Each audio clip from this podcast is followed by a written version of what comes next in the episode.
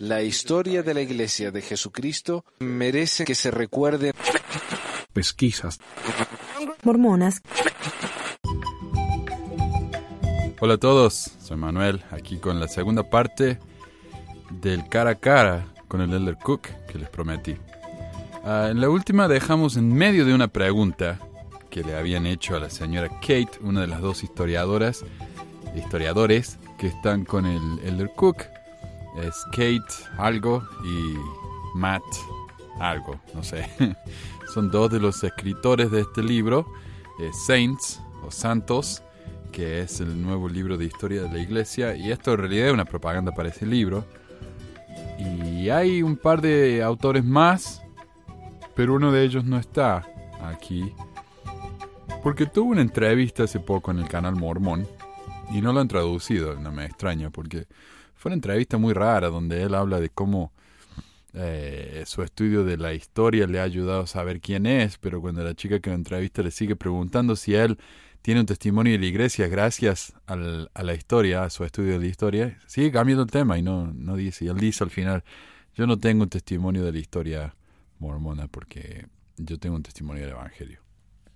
Pero interesante cómo evitan el tema. Y bueno, pero estábamos en el último episodio dejamos hablando acerca de la poligamia de José Smith. Así que escuchemos la próxima cita de la señora Kate. Y José Smith no quería. Y él como que le costaba. Y se rehusaba por muchos años de hacerlo, pero con el tiempo implementó el matrimonio plural porque quería ser obediente al mandamiento de Dios que le dio.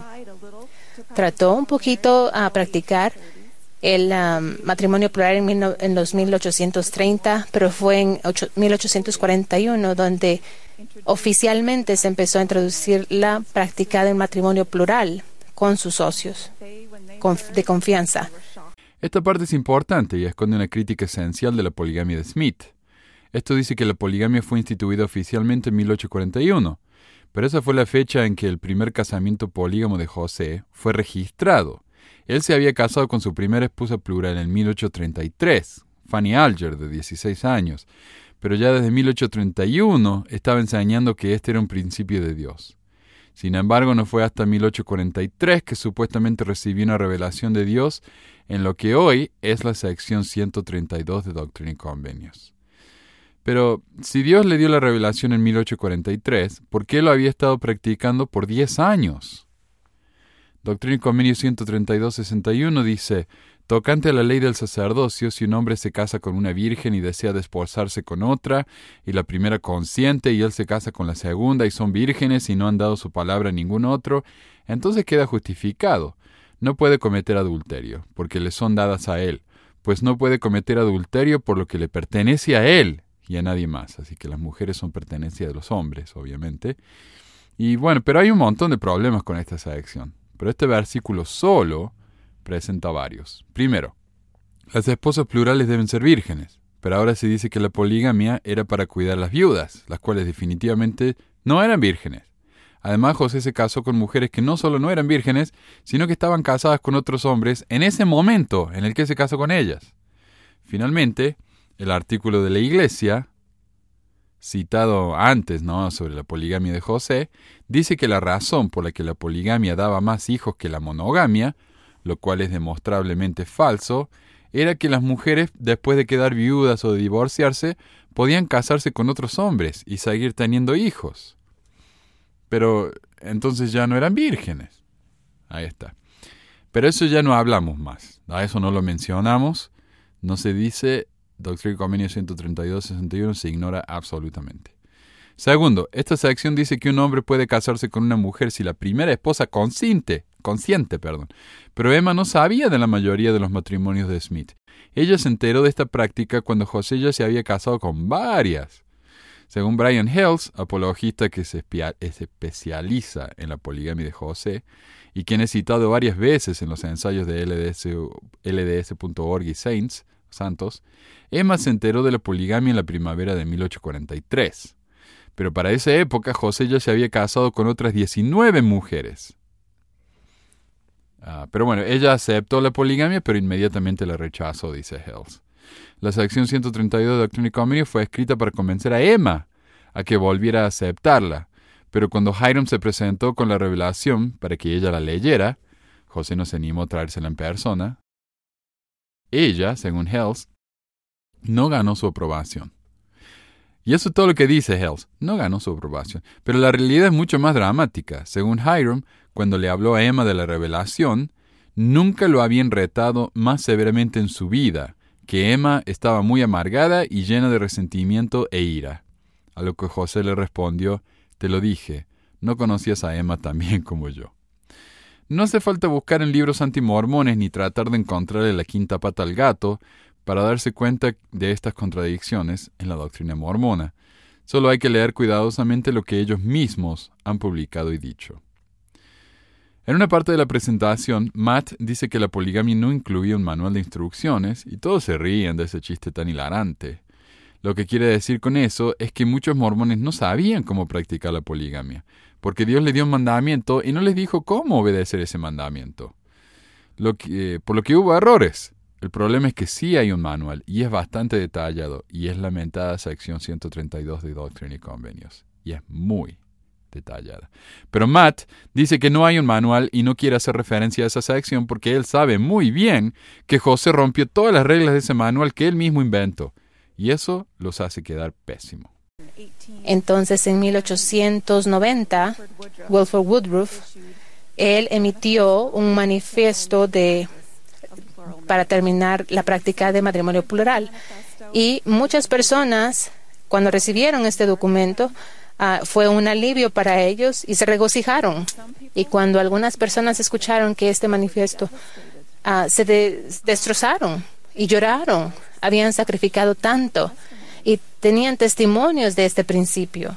Wilford Woodruff efectivamente proclamó un manifiesto en 1890 concluyendo la poligamia. Y es verdad que muchos lo lamentaron, porque muchas mujeres se vieron en la calle, muchos hombres se vieron sin un hueco donde meter la laucha, incluyendo líderes muy altos, cuya poligamia los ponía en una situación especial, porque no cualquiera era un polígamo.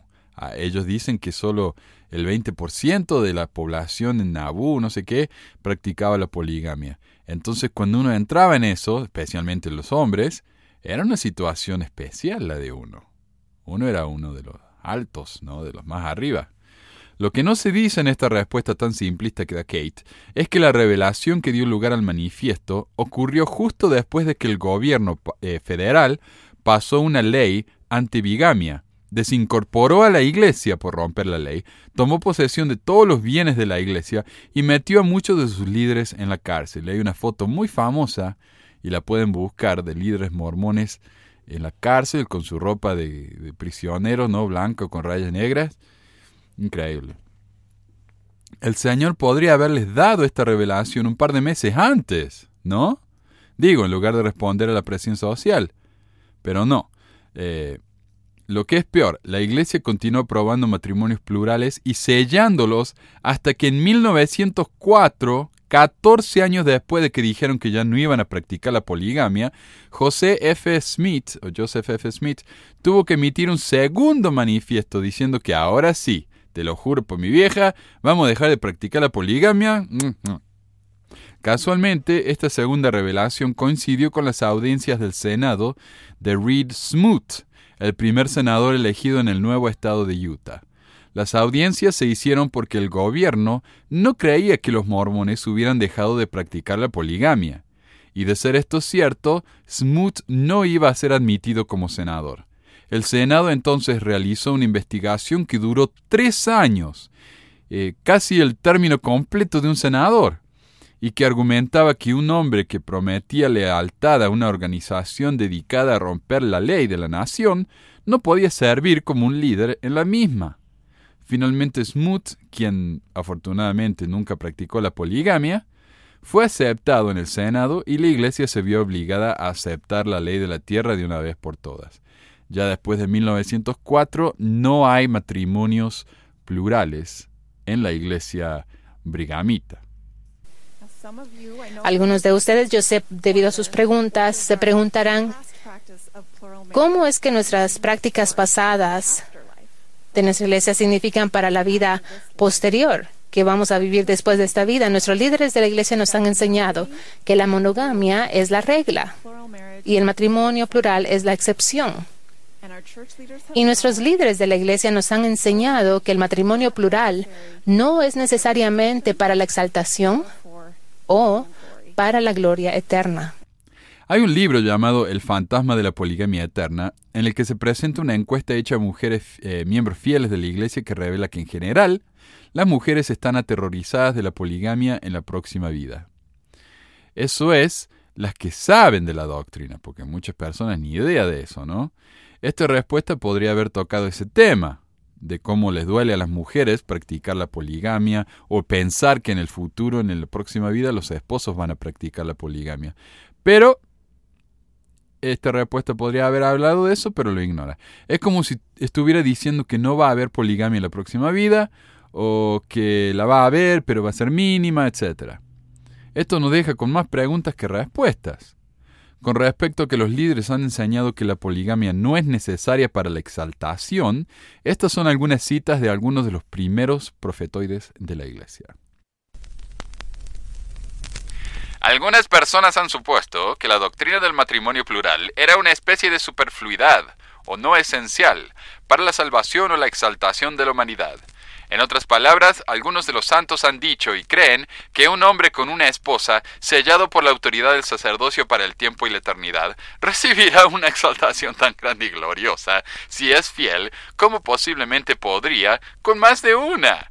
Quiero aquí introducir mi solemne respuesta contra esa idea, porque sé que es falsa. No se promete ninguna bendición excepto bajo condiciones, y la humanidad no puede obtener ninguna bendición más que cumpliendo fielmente las condiciones o la ley sobre las cuales se promete lo mismo. El matrimonio de un hombre con una mujer por el tiempo y la eternidad, por el poder del sellamiento, de acuerdo con la voluntad de Dios, es un cumplimiento de la ley celestial del matrimonio en parte, y es bueno en la medida de lo posible y hasta ahora, como un hombre cumple esas condiciones de la ley, recibirá su recompensa por ello, y esta recompensa o bendición no podría obtenerse por otros modos o condiciones.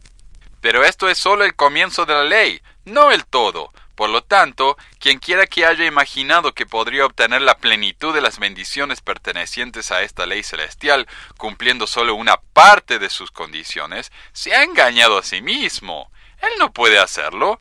Cuando ese principio fue revelado al profeta José Smith, él no titubeó, aunque no fue hasta que un ángel de Dios con una espada desenvainada se paró frente a él y ordenó que él entrara en la práctica de este principio, y que él debería ser completamente destruido o rechazado, que avanzó para revelar y establecer esa doctrina.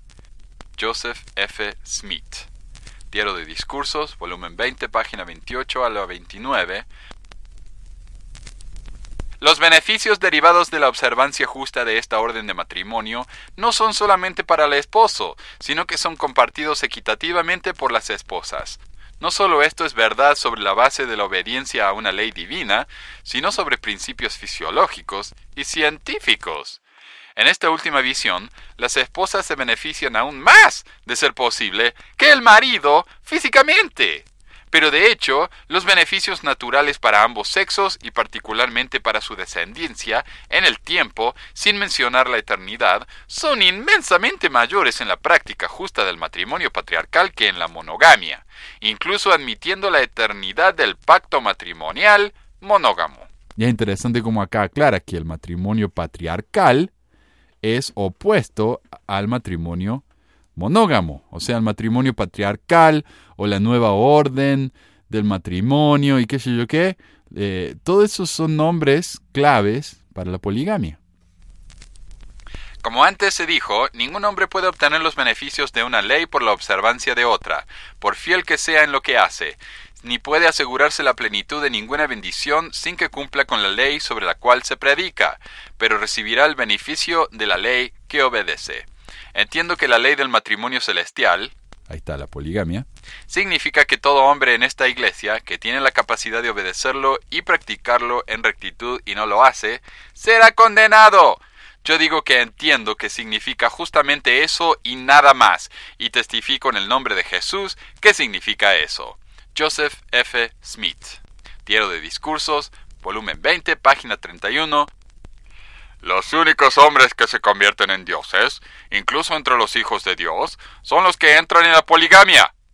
Otros alcanzan una gloria e incluso se les permite entrar en la presencia del Padre y del Hijo, pero no pueden reinar como reyes en la gloria, porque se les ofrecieron bendiciones y se negaron a aceptarlas. Brigham Young. Diario de Discurso, volumen 11, página 268. El presidente John Taylor fue al Señor en la verdadera orden de oración y le preguntó al Señor su opinión y su voluntad concerniente la práctica continua del matrimonio plural en la Iglesia Sud. La voz del Señor le llegó al presidente Taylor y le dijo Mi hijo John, me has preguntado sobre el nuevo y eterno pacto, y cuán vinculante es para mi pueblo. Así dice el Señor, todos los mandamientos que doy deben ser obedecidos por aquellos que se llaman por mi nombre, a menos que sean revocados por mí o por mi autoridad. ¿Y cómo puedo revocar un pacto eterno? Porque yo, el Señor, soy eterno, y mis eternos pactos no pueden ser abrogados ni suprimidos, sino que permanecen para siempre. ¿Acaso no he dado mi palabra con mucha claridad sobre este tema? Sin embargo, un gran número de mi pueblo no ha sido negligente en la observancia de mi ley, ni en el cumplimiento de mis mandamientos, y sin embargo he soportado con ellos estos muchos años, y esto debido a su debilidad a causa de los tiempos peligrosos. Claro, los que dejaron de practicar porque tenían miedo que los metieran presos. Y además me complace más que los hombres usen su albedrío con respecto a estos asuntos. Sin embargo, yo, el Señor, no cambio ni mi palabra ni mis convenios. Y he dicho hasta ahora, por mi siervo José, que todos los que entren en mi gloria deben y van a obedecer mi ley y ¿No les he ordenado a los hombres que si fueren la simiente de Abraham y entraran en mi gloria, deben hacer las obras de Abraham? No he revocado esta ley ni lo haré, porque es eterna, y los que entren en mi gloria deben obedecer las condiciones de la misma. Aún así, amén. John Taylor, en los John Taylor's Papers, en la oficina del historiador de la Iglesia, septiembre 27, 1886. Hablo de la pluralidad de esposas como uno de los principios más santos que Dios alguna vez le haya revelado al hombre, y todos aquellos que ejercen una influencia que sea contraria a ella, sobre aquellos a quienes se les enseña, hombre o mujer, serán condenados, y ellos y todos los que serán influenciados por ellos sufrirán los embates de Satanás en la carne, porque la maldición de Dios está sobre ellos, y la pobreza, la angustia, la aflicción de espíritu serán su porción, mientras aquellos que honran esto y cada institución sagrada del cielo brillará como las estrellas en el firmamento del cielo, y el aumento de su reino y gloria no tendrá fin. Esto igualmente se aplica a los judíos, gentiles y mormones, hombres y mujeres, viejos y jóvenes. Hibbert C. Kimball, Diario de Discurso, volumen 11, página 211. Pero nombraré una cosa, y es respecto al matrimonio plural. Muchos hombres dicen, oh bueno, puedo estar bien, puedo vivir, creo que solo tendré una esposa. Bueno, ese es su privilegio, nadie lo obliga a tomar más de una. Pero con el mandamiento del Señor ante nosotros como un resplandor de luz, ¿podemos ignorarlo y servirle aceptablemente? Si podemos, ¿por qué no retener esas leyes y mandamientos en el cielo y no enviarlos aquí a la tierra? Estos mandamientos son enviados para nuestro bien, para nuestra salvación y exaltación. Aquí hay una mujer que al hablar del matrimonio celestial dice, le hará muy bien a los demás, pero no servirá en mi casa. A otra persona le puede ir muy bien, porque sus sentimientos no son tan buenos como los míos, se ha criado de forma diferente a mí. No sé si al Señor le importará cómo fuimos criados, cuán delicados pueden ser nuestros sentimientos o cuán groseros e incultos pueden ser. Creo que si nos sometemos a la ley del cielo, esa ley tiene el poder de refinarnos y adecuarnos a la inmortalidad y la vida eterna. Esa es mi opinión. Ahora, escucha a esta buena hermana. Ella dice, No servirá para mí, no me voy a someter. Otra hermana dice, Estoy dispuesta a someterme a la ley de Cristo.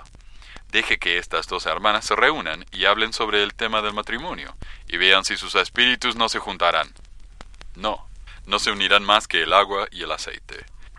Estoy agradecido por este privilegio de decir algunas palabras. Espero no haber hecho algún daño, y no haber dicho nada que sea contrario a la voluntad de Dios o a los sentimientos de los puros de corazón, ya que son tan sagrados para mí como la ley de Dios. Y yo no quiero ofender innecesariamente al impío, pero no soy tan particular como para salvarlos o protegerlos. quiero decir la verdad y dar un testimonio fiel.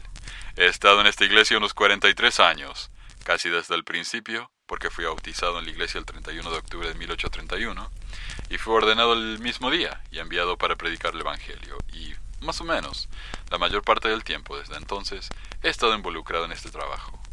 Orson Hyde, Diario de Discursos, volumen 16, página 236. Ahora, en relación con la posición que ocupamos respecto a la pluralidad, o como se denomina la poligamia, difiere de la de los demás. He notado el uso de varias naciones con respecto al matrimonio. Pero, como he dicho, no estamos en deuda con ninguno de ellos por nuestra religión, ni por nuestra idea de matrimonio. Vinieron de Dios. ¿De dónde vino este mandamiento en relación a la poligamia? También vino de Dios. Fue una revelación dada a José Smith por Dios y se hizo obligatoria para sus siervos.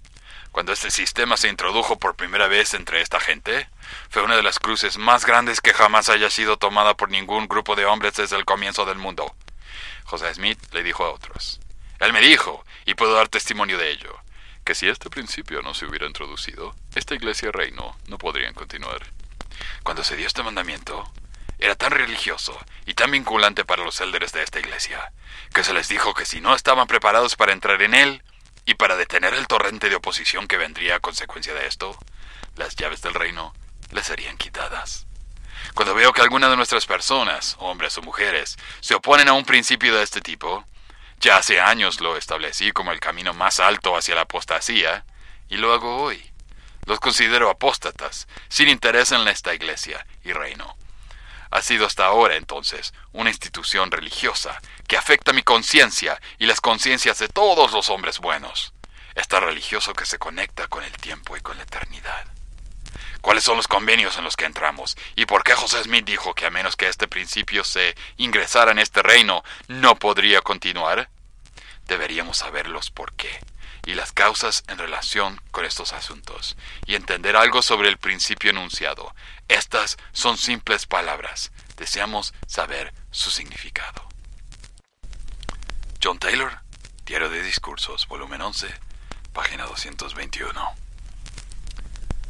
Brigham Young, el segundo presidente de la Iglesia Mormona, hizo estas declaraciones. Ahora, si alguno de ustedes niega la pluralidad de esposas y continúa haciéndolo, les prometo que serán malditos. E iré aún más lejos y diré que esta revelación o cualquier otra revelación que el Señor haya dado y la niegan en sus sentimientos, les prometo que serán malditos. Desert News, 14 de noviembre 1855. Y esa parte la grité porque está todo en mayúsculas. Me imagino que debe haber sido la manera en que gritaban también en los diarios de antes, como en los text messages ahora. Pero sí, los líderes nos han enseñado que no hace falta la poligamia para llamar a la exaltación.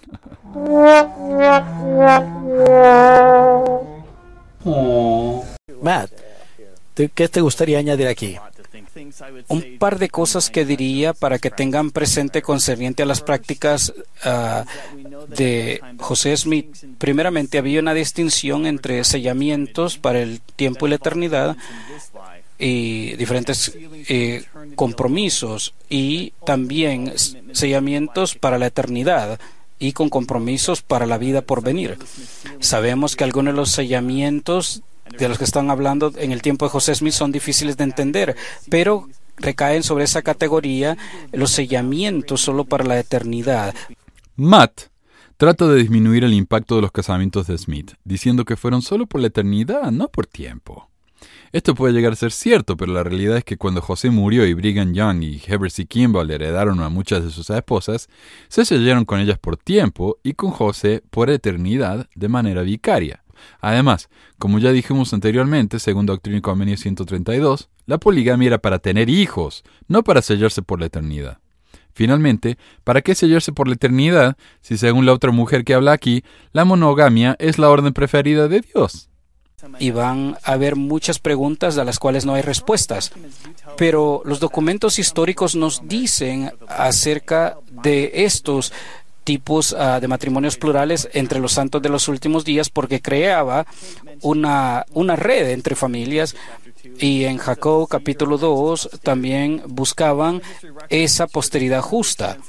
Así que nos dice que un 20% de los miembros vivientes descienden de esas prácticas. Bueno, sí hay respuestas. Lo que no hay es respuestas que hagan quedar bien a la iglesia. Pero ¿por qué hablar de sellamientos por eternidad y por tiempo, cuando pareciera que no tiene nada que ver con la pregunta? Lo estuve pensando desde el último comentario que hice y parece querer responder a una pregunta que no se hizo, pero no quiere levantarle perdiz y decir cosas que no debería, así que mejor no la menciona. A saber, que José se había casado con mujeres que ya estaban casadas. Y algunos me han argumentado que él hacía eso porque esas mujeres estaban casadas con hombres que no eran miembros, y él buscaba ayudarles a llegar a la gloria celestial. A pesar de que en la iglesia se nos dice que las personas van a tener una segunda oportunidad en el cielo de casarse y sellarse por la eternidad y bla. El problema es que muchas de esas mujeres estaban casadas, no solo con miembros fieles de la iglesia, sino que más de una vez José mandó a un, a un hombre a la misión y mientras estaba fuera en otro país, se le declaró a las esposas. Entonces, al decir que José estaba sellado solo por eternidad, pero no por tiempo con algunas mujeres, está tratando de calmarnos y decirnos, está bien, está bien. José se casó con esas mujeres, pero no tuvo sexo con ellos. No trataba de robárselas a sus esposos, etc. Es una manera de justificar tácitamente algo más que fue horrible en la historia de la Iglesia. Quisiera añadir tres puntos de lo que extraigo de esto. Es claro que hubo muchos sacrificios. Hubo mucho amor y unidad, pero también sacrificio. Ellos enseñaron a sus hijos el sacrificio. Y esos hijos de estos matrimonios plurales, muchos de ellos llevaron el Evangelio de Jesucristo a través del mundo.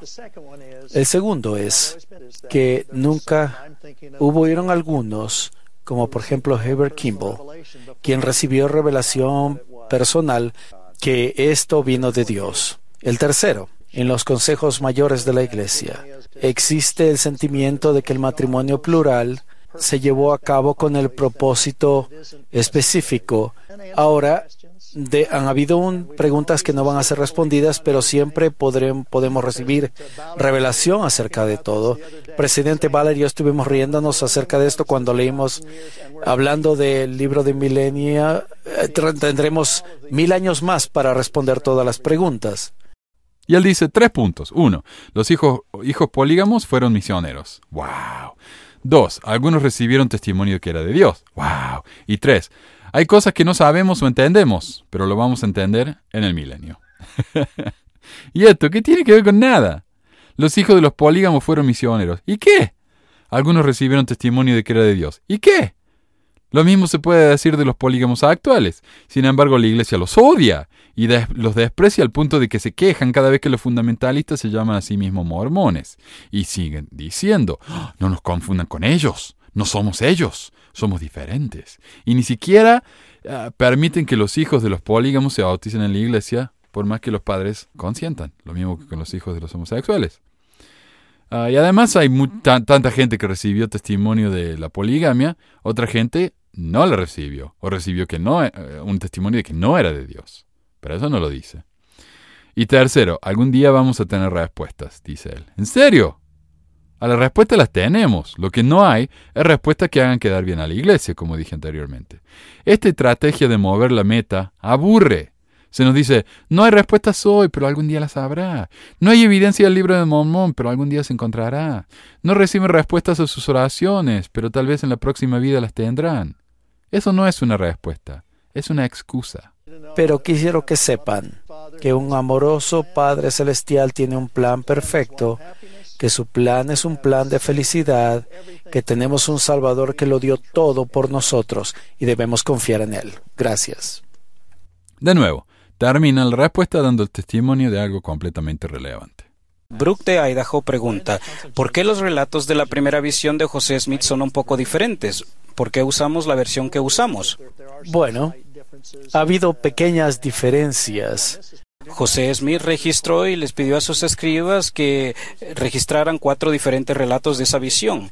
Unos de estos relatos pueden y contienen diferencias, y detalles e hincapiés. Ahora, el de 1838 explica los derechos de la Iglesia al público y es ahí es porque esa llegó a ser parte de la perla de gran precio. Es por eso que la utilizamos. Ahora, los relatos dicen básicamente que consisten en historias, pero como mencioné, hay diferencias. Eso no debería de sorprendernos si hubiera uniformidad en todos los relatos como historiador, yo tendría sospechas, porque esa no es, no es así como trabaja la memoria. Hay patrones de diferentes eh, escrituras de la historia, tal como la historia de Pablo cuando iba hacia Damasco. Imaginen que ustedes relatan una historia en cómo conocieron a su cónyuge o futuro cónyuge en cuatro diferentes entornos. Tal vez registran cómo se conocieron la primera vez, lo escriben en el diario. Después en la recepción de la boda, un video se le están diciendo a su amigo. Tercero, le escriben a su hija de 12 años. Y la cuarta vez, se lo relatan a sus nietos en, en, su aniversario número 50. Entonces, cuatro diferentes relatos, cuatro diferentes propósitos a cuatro diferentes audiencias. ¿Habrá diferencias? Sí, y si tienen preguntas concerniente a la primera visión, hay un ensayo acerca de esto. Vayan, léanlos. Están en lds.org. Lean los cuatro relatos. Ha sido mi experiencia que al hacerlo, en realidad sentirán más aprecio de lo que pasó ese día. Él dice, hubieron unas pequeñas diferencias. El de 1838 explica los derechos de la Iglesia al público. ¿Eh? ¿Qué derechos? Hay diferencia, pero son pequeñas. Si no hubiera diferencias como historiador, sentiría sospecha. Si yo cuento el mismo relato a lo largo de los años, ¿habrá diferencia? Por supuesto que van a haber diferencias. Pero diferencias en detalles, no en elementos esenciales. Si yo, le digo a, si yo le digo a mi hijo que conocí a mi esposa en un baile y a otro le digo que conocí a mi esposa cinco años después de lo que le dije a mi hijo en el funeral de mi abuelo, esos no son detalles, son elementos importantes y fundamentales. Ahora hay un par de problemas con eso. Uno, cuando un detective le pregunta a diferentes testigos, los que han presenciado, si los testimonios son diferentes, los detectives, ellos van a empezar a tener sospechas. Porque eso no es normal. Si bien es cierto que si todos los testigos dan exactamente el mismo testimonio, usando las mismas palabras, las mismas pausas, los mismos énfasis, etc., entonces eso sí es raro. Es obvio que los testimonios fueron practicados y eso demuestra la eh, falta de honestidad en estos testigos. Pero ese no es el problema con José. Y Matt lo sabe bien. Porque si bien los testimonios de José no son exactamente iguales y no son palabra por palabra, ni siquiera son consistentes y no comparten algunos de los puntos principales. Y esto nos lleva al punto 2.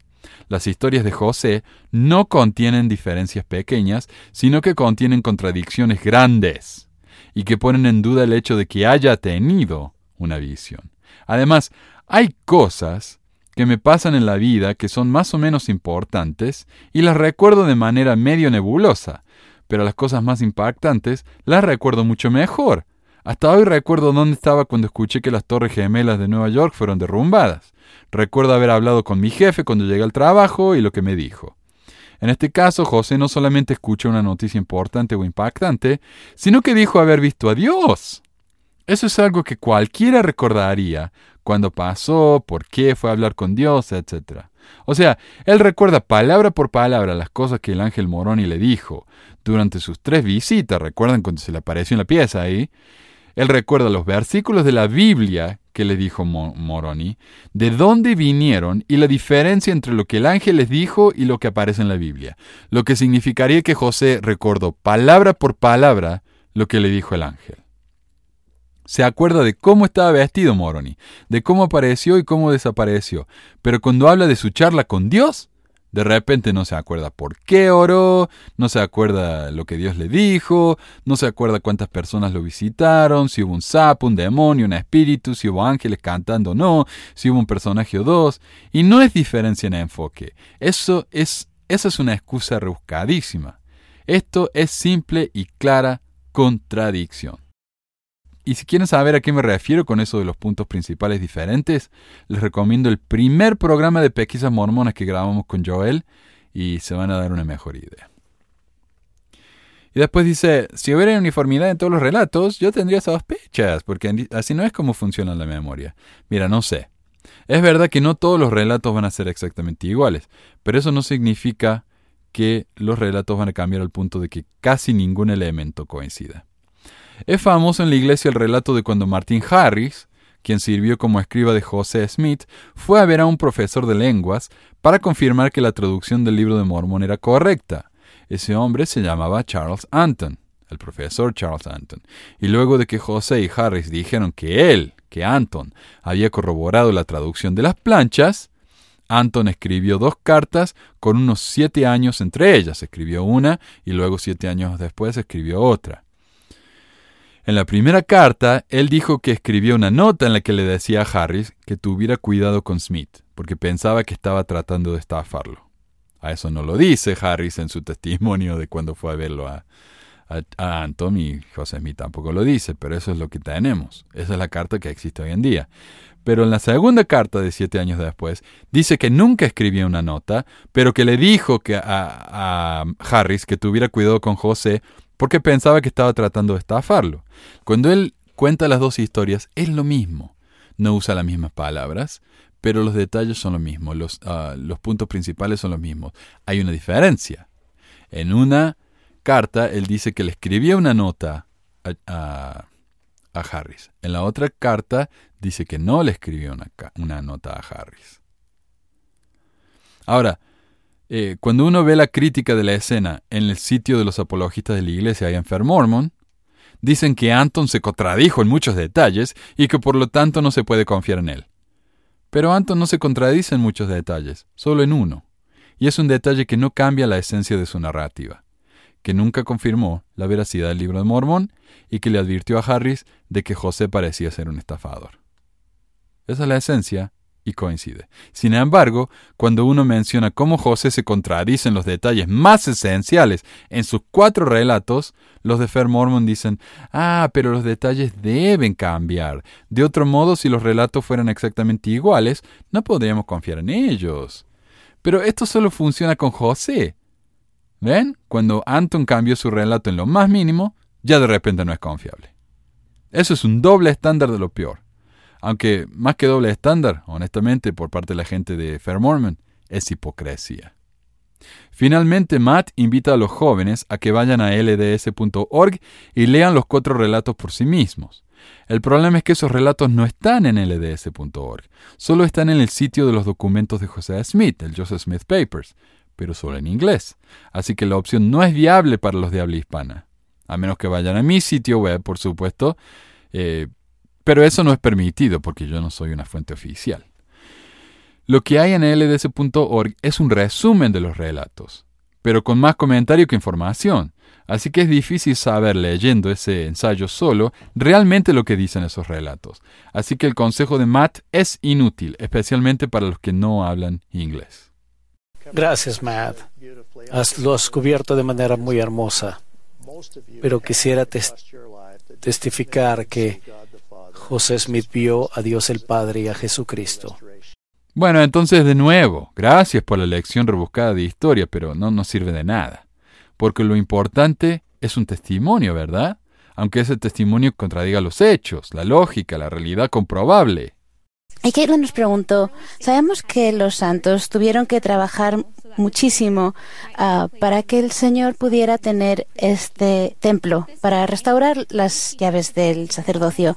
¿Nos puede decir qué podemos hacer hoy en día y qué es lo que el Señor quisiera que nosotros sacrificáramos para también beneficiarnos de estas llaves y sentir la manifestación del Señor en nuestras vidas? El que hayan escogido esta pregunta y se hayan tomado el tiempo de responderla es insultante.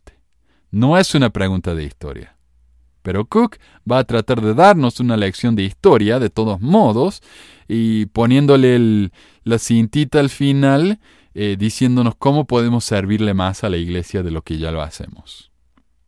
Eh, esto no es mucho una historia de, una, historia, de historia ah, sino que es de teología. No es historia demostrable, es José y Oliver que vieron seres eh, espirituales. ¿Cómo podemos confirmar esto? No se puede. Entonces no es historia es teología. Habla de algunas apariciones que José y Oliver tuvieron, pero hay algo que dice que me parece interesantísimo, por la manera en que lo dice. Una semana después de la dedicación, José Smith y Oliver tuvieron otra visión fue después de la Pascua. El Señor vino en una forma visible al templo y aceptó la casa. Bueno, eh, después de escuchar esto en español de nuevo, me doy cuenta que la traducción es pésima. Y en varias partes el significado de lo que dice ha cambiado a causa de las palabras o las oraciones que los traductores usaron. Y este es uno de los ejemplos más graves. Elder Cook no dice que Jesús se apareció en forma visible, sino que se apareció en visión. And uh, the Lord uh, came in vision form en visión. Pero ¿por qué aclarar que se presentó en forma de visión y no en, en forma física? ¿Por qué decir nada? ¿Por qué aclarar algo así? Esto me hace pensar en lo que dijo Martín Harris de que él vio las planchas, pero las vio con sus ojos espirituales, no con sus ojos físicos. Puede ser que la iglesia esté tratando de apartarse de esas experiencias tangibles, convirtiéndolas en su lugar en experiencias espirituales, sentimientos, impresiones del espíritu, etc. Pero ¿para qué hacer eso? Bueno, ahí es cuestión de especulación, la verdad que yo no sé, pero tal vez están tratando de hacer que las revelaciones de estos profetoides modernos, las cuales, como dijo Nelson recientemente, son en forma de sueños, impresiones, pensamientos y otras experiencias similares, y no en forma real y concreta, como cuando un ángel se te aparece y lo puedes tocar. Tal vez estén tratando de darle un poco de lugar a Smith y sus colegas para que sus experiencias puedan ser explicadas de una forma que es imposible de negar. Porque las experiencias sobrenaturales, obviamente, no pueden demostrarse con herramientas naturales. Pero bueno, quién sabe por qué están haciendo esto. Derek de Canadá pregunta, ¿de José tradujo esto o fue sencillamente revelación? ¿Y qué más hay en la traducción del libro? Una Mormón? pregunta. Kate, voy a darte esta a ti. Sí, bueno, gracias. ¿Puedo tener el libro de Mormón, Matt? José Smith nos dice en esta edición y en la edición que ustedes tienen, a la que tienen acceso, es de que tradujo el libro de Mormón por el don y el poder de Dios. Algunos de nosotros queremos más detalles que eso, pero eso es lo que nos dijo. Su experiencia de traducción fueron sagradas y muy personales y no nos dio mucho detalle. Afortunadamente tenía escribas y amigos que nos dejaron saber un poquito más sobre el proceso de traducción. Sabemos que él empezó con una mentalidad de erudito donde vio las planchas de oro, estudió los caracteres, escribió cosas en un papel, estudió esos y luego envió esos caracteres a los eruditos que no lo iban a ayudar y decidió que ese enfoque erudito no estaba funcionando. Entonces se metió al enfoque revelador. Esta es una pregunta interesante, aunque solo nos da dos opciones. ¿O ¿José realmente tradujo el libro o fue revelación? Ah, yo puedo pensar en más alternativas que estas.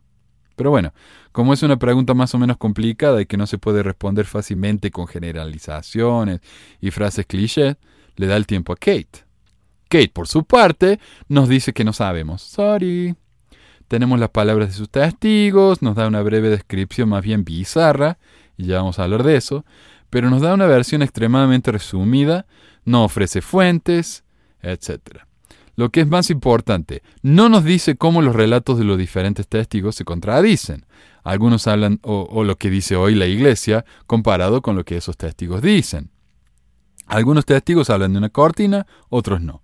Todos hablan de la piedra en el sombrero, aunque antes Kate dijo que la usó muy poquito, pero algunos hablan de una traducción deletreada prácticamente, mientras que otros hablan de una traducción más bien gráfica, como si estuviera viendo una película. Algunos nos dicen que si la palabra no era deletreada correctamente, la traducción no podía continuar, a pesar de que hubo más de mil errores ortográficos en el primer manuscrito del libro de Mormón.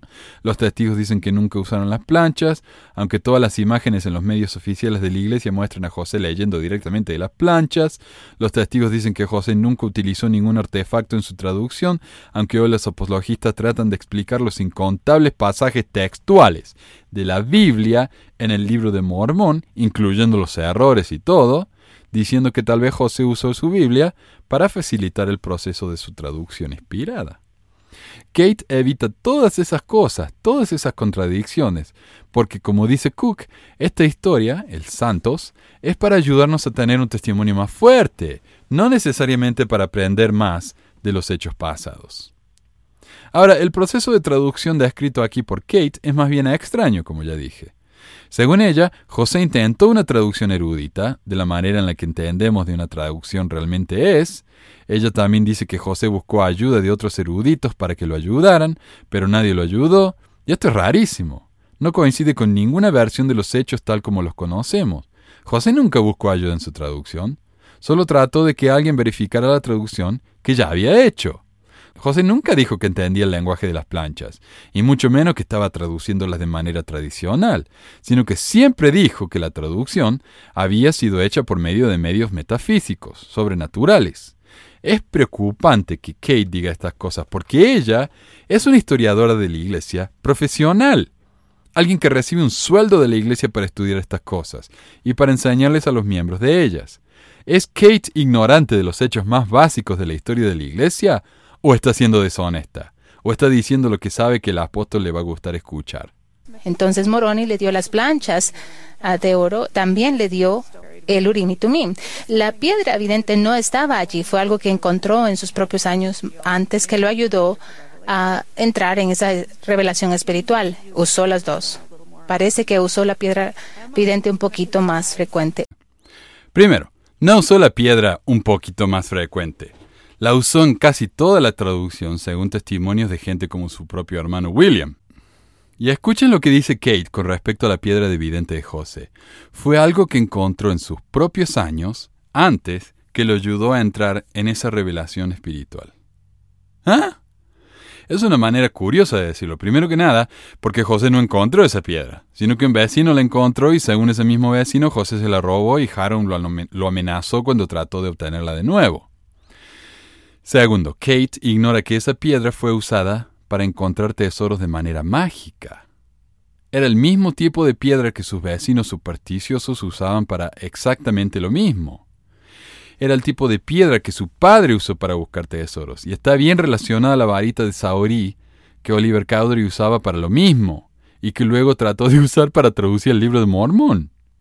Dejar algo así de lado es muy engañoso y deshonesto, porque como dijimos antes, no desenfatiza una realidad importante, sino que enfatiza una realidad alternativa, que José encontró esa piedra y que la usó solo para fines espirituales. Es fascinante también cuando uno piensa no solo en la piedra mágica, en la piedra dividente, sino en otras cosas que hizo José eh, cuando dijo que eh, encontró el libro de Mormón y cómo se relacionan con la manera o con las, con las creencias, con las tradiciones de los buscadores de tesoros de su época. Por ejemplo, José Smith dice que había un ángel guardián de las planchas, lo mismo que muchos buscadores de tesoros hablaban acerca de, ah, acerca de los tesoros que ellos buscaban con sus piedras en sus sombreros. Eh, ¿Qué más? Eh, guardianes, incluyendo no solamente el ángel, sino el diablo que se le apareció y no lo dejaba orar cuando tuvo la primera visión. Eh, también el sapo que el papá de José Smith dijo que se le apareció a José durante su primera, su primera visión. Y el sapo, la salamandra, todas esas cosas eran símbolos relacionados también con la, con la búsqueda de tesoros y los espíritus guardianes. Eh, en el libro de Mormón habla de cómo los tesoros de la tierra se escondían, se hacían escurridizos se enterraban aún más cuando la gente los buscaba. Y eso era algo que decían los buscadores de tesoro cuando no, encontraban los tesoros. Decían, eh, mira, yo, yo te, te, cobro, qué sé yo, tanta plata y te encuentro un tesoro. Y la gente decía, uh, buenísimo. Entonces ellos iban, decían, acá está, acá está el tesoro, vamos a enterrar, eh, desenterrar, vamos a excavar. Y, y, apaleaban ahí como locos y cuando llegaban a donde el tesoro supuestamente estaba, dice, oh, ¿sabes lo que pasó? El tesoro se deslizó más profundo se hizo escurridizo, decían. Entonces es muy, muy interesante cuando uno compara todas esas cosas, los relatos de José Smith con sus visiones, con su búsqueda de tesoros y lo que creían las personas, eh, supersticiosa de su época. Por eso me da gracia acá que Kate dice, claro, él lo encontró y se convirtió en una experiencia espiritual. Sí, se convirtió en una experiencia espiritual cuando ya daba vergüenza hablar de que era una experiencia mágica. De repente ya no se usa más eh, la historia del de la piedra en el sombrero, sino que empezamos a hablar de Urim y Tumim, que es un término bíblico. Y ya no hablamos más del don de eh, Oliver Cowdery, que es la, la, varita de Saori para encontrar tesoros, como dice en el libro de mandamientos, sino que ahora es el don de Aarón. ¿Qué miércoles es el don de Aarón? Nadie, nadie sabe. Claro, le ponen, ponen palabras bíblicas, términos eh, más bien religiosos y espirituales, porque la magia los hacía quedar mal. Emma, que fue una de las escribas, recuerda que cuando fuera que José Smith empezaba a traducir, él no preguntaba en dónde estaba, dónde dejamos, dónde nos quedamos, simplemente empezaba desde ese punto en donde se habían quedado. Y este es el tipo de cosas que se enfatizan las narrativas fantásticas, las cosas que inspiran fe y confianza en José, ignorando completamente lo que podría ser visto como negativo. Es curioso también que tomen la palabra de Emma en este tipo de cosas como si fuera 100% verídica, cuando alrededor del mismo tiempo en el que dijo este tipo de cosas, afirmó que José no tenía otras esposas más que ella. Eso es falso. Ahora sabemos sin lugar a duda de que Emma sabía de la poligamia de su marido.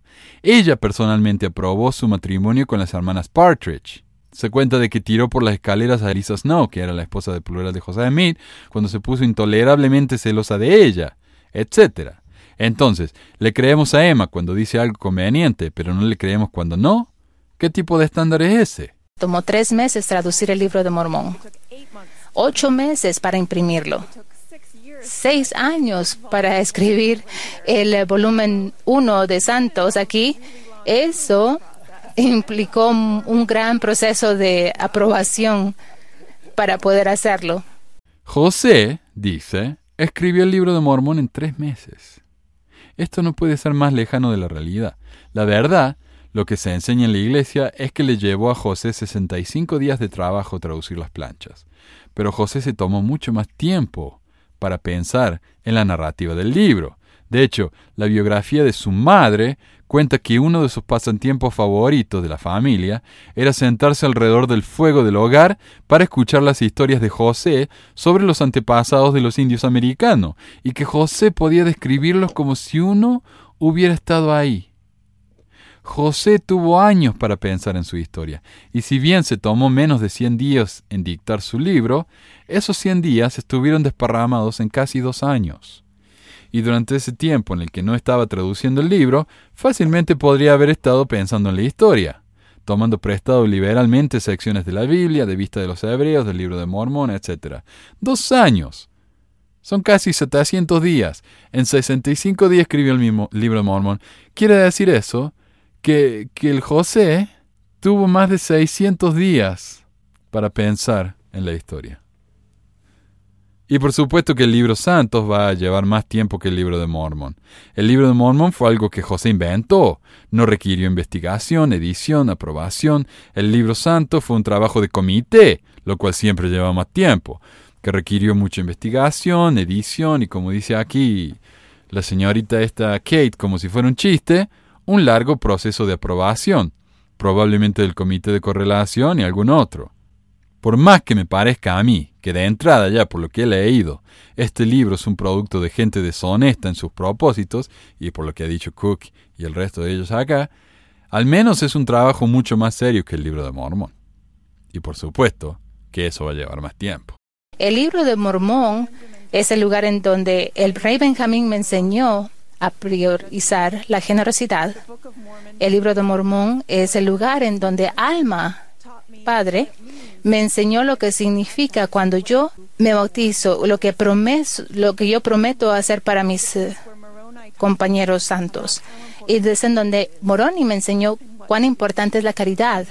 Y una vez más, la historiadora profesional basa su conocimiento del libro de Mormón en un testimonio espiritual, no en evidencia histórica. Revelador, ¿no? Matt, ¿algo que quisieras añadir? Ha habido muchos debates, creo que donde eh, termina esto para muchos de nosotros y que debe ser importante es el tener un testimonio personal del libro de Mormón. Y por si el testimonio de un historiador no fuera suficiente, tenemos el testimonio de dos. Y es que cuando tenemos preguntas y dudas de la Iglesia, se nos dan un par de explicaciones pobres, no completamente fieles a la realidad, etc. Porque lo importante no es la veracidad histórica, sino la verificación espiritual. Esto tiene sentido cuando uno cree o quiere creer en algo que es demostrablemente falso. Si yo quiero creer en hadas, pero no encuentro evidencia de las hadas, y de hecho encuentro evidencia en contra de las hadas, voy a tener que crearme una realidad alternativa que no encaja del todo con la realidad tal como es, porque quiero que estas cosas sean reales, porque necesito que las hadas encajen en el mundo en el que yo quiero vivir. Aquí tenemos a dos historiadores profesionales, pero ambos tienen que terminar con un testimonio teológico, no científico, no histórico, no profesional. ¿Qué diferencia hacía entonces que en lugar de llamar a dos historiadores, hubieran llamado a un obispo que trabaja como dentista o a un presidente de estaca que es panadero? ¿Qué falta nos hace un historiador si su confirmación de la realidad viene de algo que no puede ser confirmado de manera histórica? Cuando un historiador tiene que recurrir a cosas invisibles, sobrenaturales, ya sabemos que sus argumentos están en problemas. Y Matías de Argentina nos pregunta, sabemos que los pioneros sufrieron mucho y tuvieron mucha persecución, pero se mantuvieron fuertes y firmes. ¿Cómo podemos utilizar sus eh, ejemplos en esta vida mortal? Cristian de Honduras pregunta, ¿cuál ha sido el evento de la restauración que ha fortalecido más su testimonio y cómo podemos aplicarlo a nosotros mismos? Y Isaí de México, quiero saber qué significa la restauración para usted y cómo le ha ayudado como líder y padre. Otras tres preguntas que no tienen nada que ver con la historia, sino que tienen que ver con la metafísica, con qué más los miembros pueden hacer para ayudar a la iglesia. Otra pérdida de tiempo, otra oportunidad desperdiciada. Aunque no para alguien que está tratando desesperadamente de hacer quedar bien a la iglesia, y obviamente por eso dieron la oportunidad de responder a estas cosas. En lugar de responder por qué José usó una piedra que le robó a un vecino para encontrar tesoros, tal como sus vecinos rufianes y supersticiosos hicieron, algo que además era ilegal, prefieren hablar de lo que los miembros pueden hacer para fortalecer aún más a la corporación. Esta presentación fue un fraude. No tuvo nada que ver con responder preguntas sobre la historia, y no dieron más que las mismas respuestas de siempre. La iglesia no es más honesta hoy de lo que ha sido en sus casi 200 años de historia. Gastaron miles y miles de dólares para grabar, producir y transmitir algo que no dice absolutamente nada. ¡Qué burla!